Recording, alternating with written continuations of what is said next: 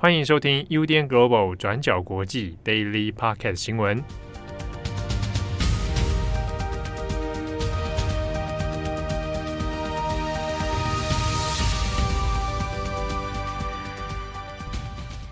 Hello，大家好，欢迎收听 UDN Global 转角国际 Daily Podcast 新闻。我是编辑佳琪，我是编辑慧仪。今天是十一月十号，星期三。这几天真的都变得很冷，嗯、我们都已经拿出了秋冬的衣服来穿。棉被我也拿出来了，哦，对，我也开始盖超级厚的棉被。好了，那我们来看一下今天的几则重要国际新闻。首先呢，是关于伊索比亚的内战更新。在昨天，也就是十一月九号的时候，联合国发表了一则声明，指出说呢，目前有十六名驻点在伊索比亚的联合国工作人员，在伊索比亚的首都阿迪斯阿巴巴遭到了拘留。那另外呢，则有六名工作人员是目前已经被释放。那联合国的发言人杜加里克他表示说，联合国呢目前正在跟伊索比亚政府积极沟通，以确保能够让剩下的这十六名工作人员尽快释放。那他也提到说，目前伊索比亚的政府其实并没有明确的告知联合国这些员工遭到拘留的原因到底是什么。唯一呢能够确定的细节是，这些工作人员都是提格雷族，那也就是目前伊索比亚内战当中政府军正在全力攻击的对象之一。在前一阵子呢，伊索比亚总理阿比也在演说当中，将提格雷人民解放阵线，也就是 TPLF 等等的这些反抗军的团体，都指认为是恐怖组织。根据《卫报》引述一些当地人士的观察，就指出说，自从伊索比亚在上个礼拜宣布进入了全国紧急状态以来，在阿迪斯阿巴巴就开始出现了大批的拘留营，有很多人呢，只是因为身为提格雷族就遭到了逮捕。那根据这些回报，目前遭到了逮捕的人当中呢，也有老年人，另外也有带有幼童的母亲。那另外呢，也有一些伊索比亚的教堂牧师啊、僧侣或者是其他的神职人员等等，也都遭到了逮捕。杜加里克他也补充说，现阶段呢，联合国的安全官员都已经前往去探视了这一批被拘留的提格雷员工，而且呢，确认他们都是真的在为联合国的各个单位工作，那他们也都是正规的伊索比亚公民。事实上呢，类似的事件其实也不是第一次发生，在这个已经持续一年的提格雷内战期间呢，伊索比亚政府与联合国之间的关系一直都是很紧张的。在去年的十二月九号左右，就曾经发生过一次，是政府军他们拒绝联合国工作小组，他们想要去探视提格雷的难民营。那在这个过程中呢，甚至还一度发生了政府军对着联合国的人道小组开枪的事件。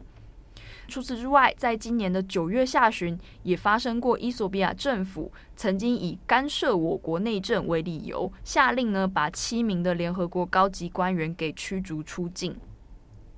那针对这次的拘留事件，伊索比亚政府是有发表回复的。他们的政府发言人就表示说，这一些联合国的员工之所以被拘留，是因为他们的不当行为，还有涉嫌参与恐怖行为等等的这些行动。但是呢，政府方面并没有提供详细的事证，还有细节，到底这些员工参与的是哪一些恐怖活动等等。另外呢，他还指出说，这些员工之所以被逮捕，跟他们的联合国身份是没有关系的。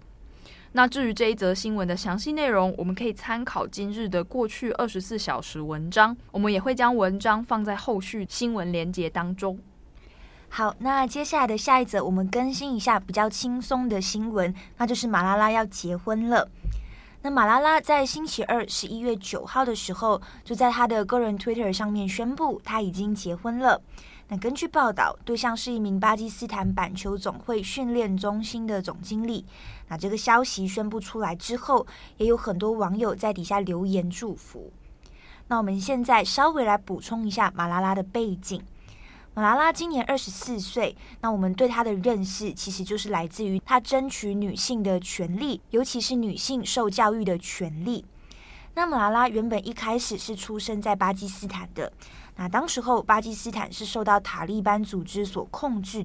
那在二零零八年的时候，那为了想要呈现塔利班对于巴基斯坦当地的一个影响力，那尤其是对于女性的，就是影响力越来越大。BBC 当地的记者就在那个时候跟同事讨论，提议要找一个女学生以匿名的方式在部落格记录他们的生活，发表文章。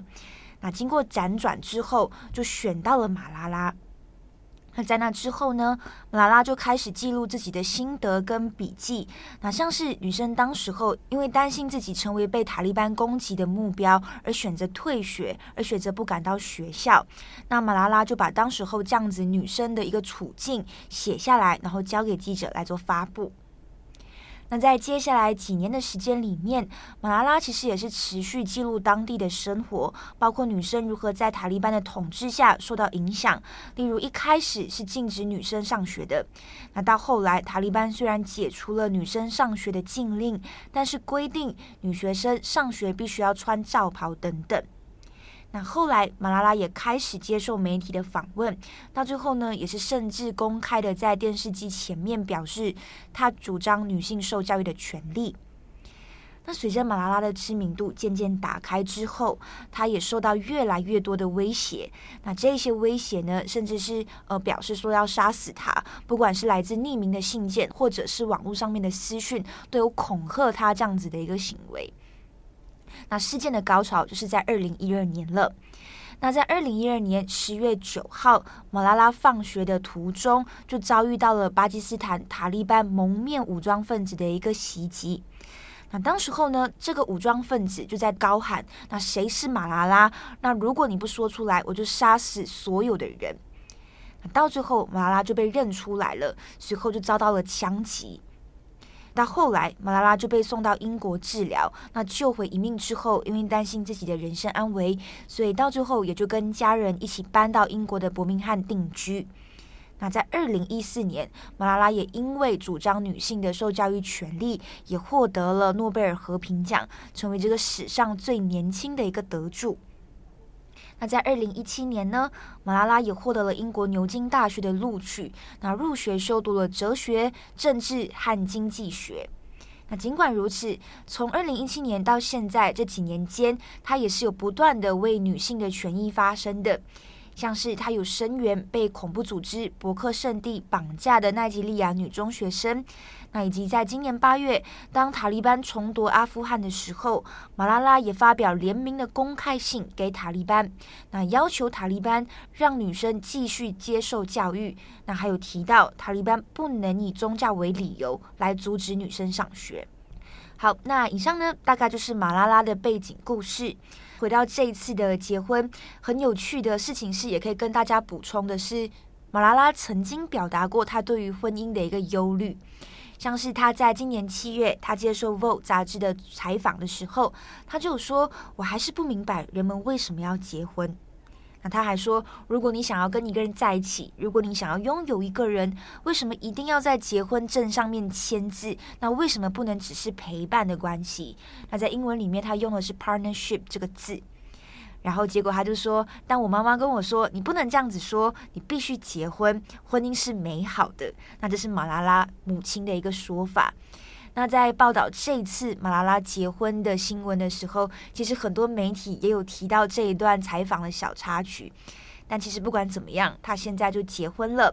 那在经历了这一段的事情之后，他也受到了很多的祝福。那马拉拉本人呢，自己也有在 Twitter 上面说，今天就是他结婚的那一天，是他生命里面中珍贵的一天。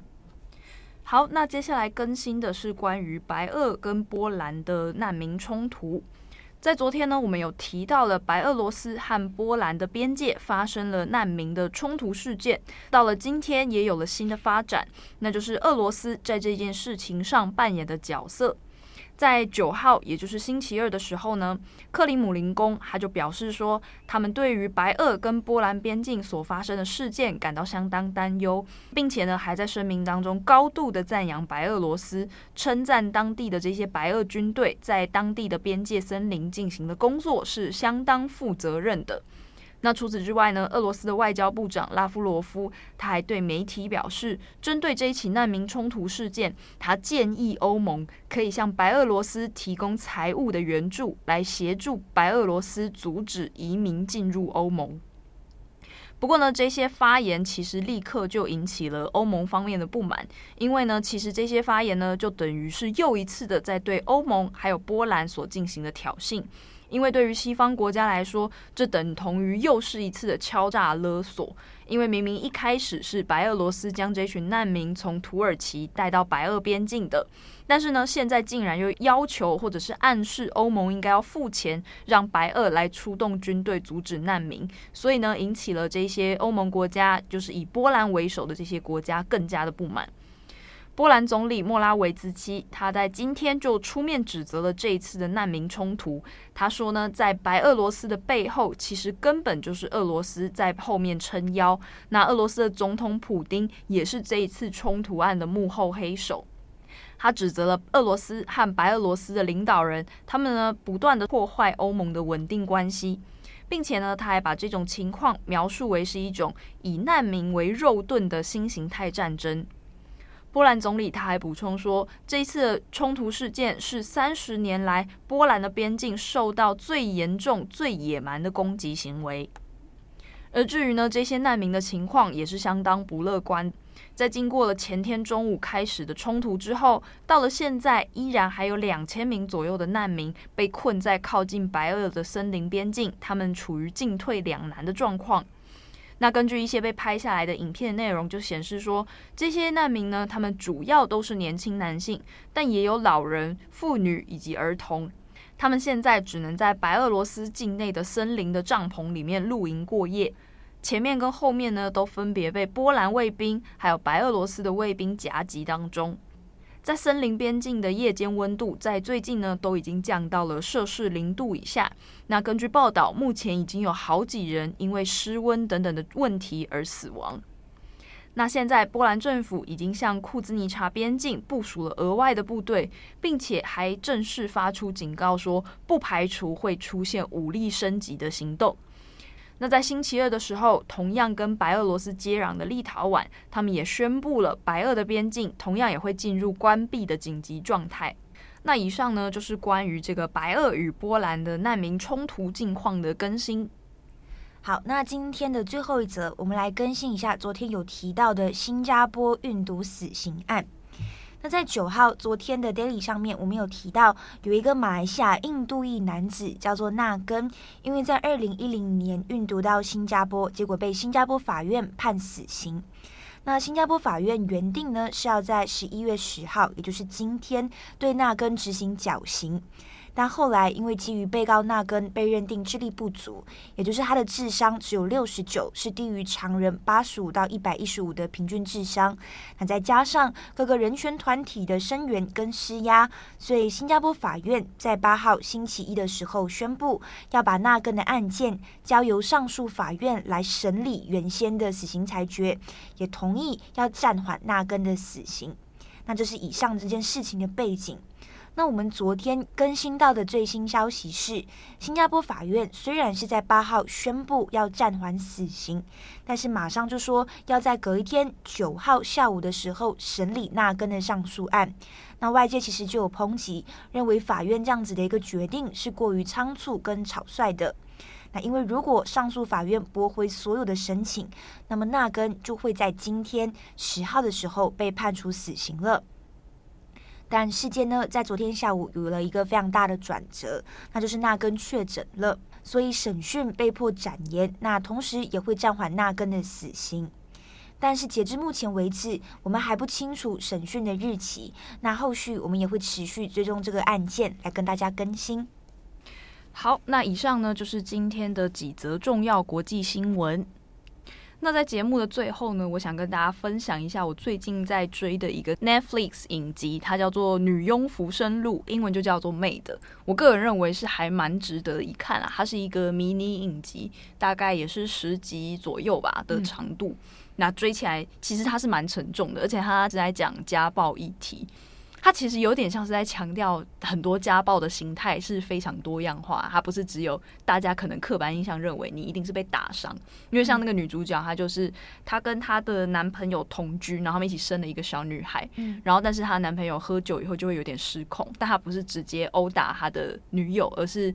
他们里面有一句 quote。就是说，一个人要开始施暴的时候，他们一开始都是先打在你的旁边的墙壁上，接着他们才会开始打你。就是因为那个女生她被她的男朋友用烟灰缸砸在她旁边的墙壁上，她就决定当天晚上要带着她女儿逃跑。然后那个逃跑的过程也真的是很可怕，因为一般人都不会觉得说啊，你们只是夫妻吵架、伴侣吵架，你应该气了两天，我让你住两天，两天后你就要回去。但他就一直说他不要，他不要回去。然后他去家暴申请。的那个当地的那些家暴中心申请的时候，那个申请人就说：“所以你有没有受到家暴？”然后他就说：“没有。”他说：“没有的话，那你为什么要来这里？”然后他就说：“我男朋友只是把烟灰缸砸到我墙上，但是我没有受伤，我不是家暴被害人。”他就说：“可是你为什么觉得你自己不是？”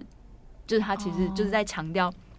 精神暴力就是这个东西，只能被称为精神暴力。但是你们都很清楚，当他开始打你旁边的东西的时候，下一个一定就是打到你脸上。那这个时候你能不能求助？你会不会符合那个被害人的想象？所以一般相关单位的执行，就是说他们认定的家暴，就是要看到你物理性，就是你真的受伤了，你真的被打伤了，他们才会认真的处理的意思吗？就是呃，其实也没有，就是那个家暴的的那个 NGO 的那个人员就一直在鼓励这个女生说，其实你是一个。受害者，你不要害怕你，你你你受到的精神暴力、经济暴力，就是这个女生她还被她男朋友威胁说，你如果没有做好什么什么事情，我就要从你的那个提款卡，我要没收你的现现金卡或者是提提款卡。那其实也是在控制她的经济，那其实也是一种暴力行为。但是一般人都不会觉得这是暴力，他们会觉得，哎，这只是我跟我跟我伴侣之间的一些沟通或者协商，或者是他们会。不断说服自己说，我自己不是一个受害者，对，所以这个女生她也是花了很长的时间在认清自己的家庭关系，包括她跟她妈妈的关系也很复杂，还有她跟她伴侣的关系。就我觉得可能我们对家暴的认识都还停留在比较刻板的想象，但她提供了很多很很真实的面向。这是一点。我另外之前在 YouTube 上面好像是呃新加坡亚洲新闻。电台 CNA 做的一个呃纪录片，是在讲中国婚姻里面、中国家庭里面的也是家暴问题。那里面其实就有去访问了，就是受害者，就是他的妻子被丈夫家暴，也有去访问就是丈夫本人。就是里面我觉得也是提供了一些不同的说法，像是丈夫他说他原本当初在打妻子的时候，他。打到失控的时候，他是没有意识的。但是当他回过神来的时候，发现妻子已经被自己打到重伤了。嗯，那确实也有妻子的状况是被丈夫真的就是打到就是失明，嗯，就是各种这样子的状况去描述。那证明打人的丈夫到最后他是已经就是。现在从报道上面来看，是已经改过自新，也意识到自己的问题，自己也在倡议不要再有家暴问题发生的这个倡议者。嗯，对。而且我也想到去年这个时候，我们刚好也在做那个强尼戴普跟 Amber Heard 之间的那个家暴的那个争议。对，当时我们也有收到一些还蛮。呃，我觉得是蛮重要的的一些相关经验人的的 feedback 跟读者留言啊，嗯、想要宣导一下，就这个议题真的还蛮重要的。那以上就是跟大家小小做的一个我们最近在看的影集分享。我是编辑惠仪，我是编辑佳琪，我们下次再见，拜拜，拜拜。感谢你的收听，想知道更多详细资讯，请上网搜寻转角国际。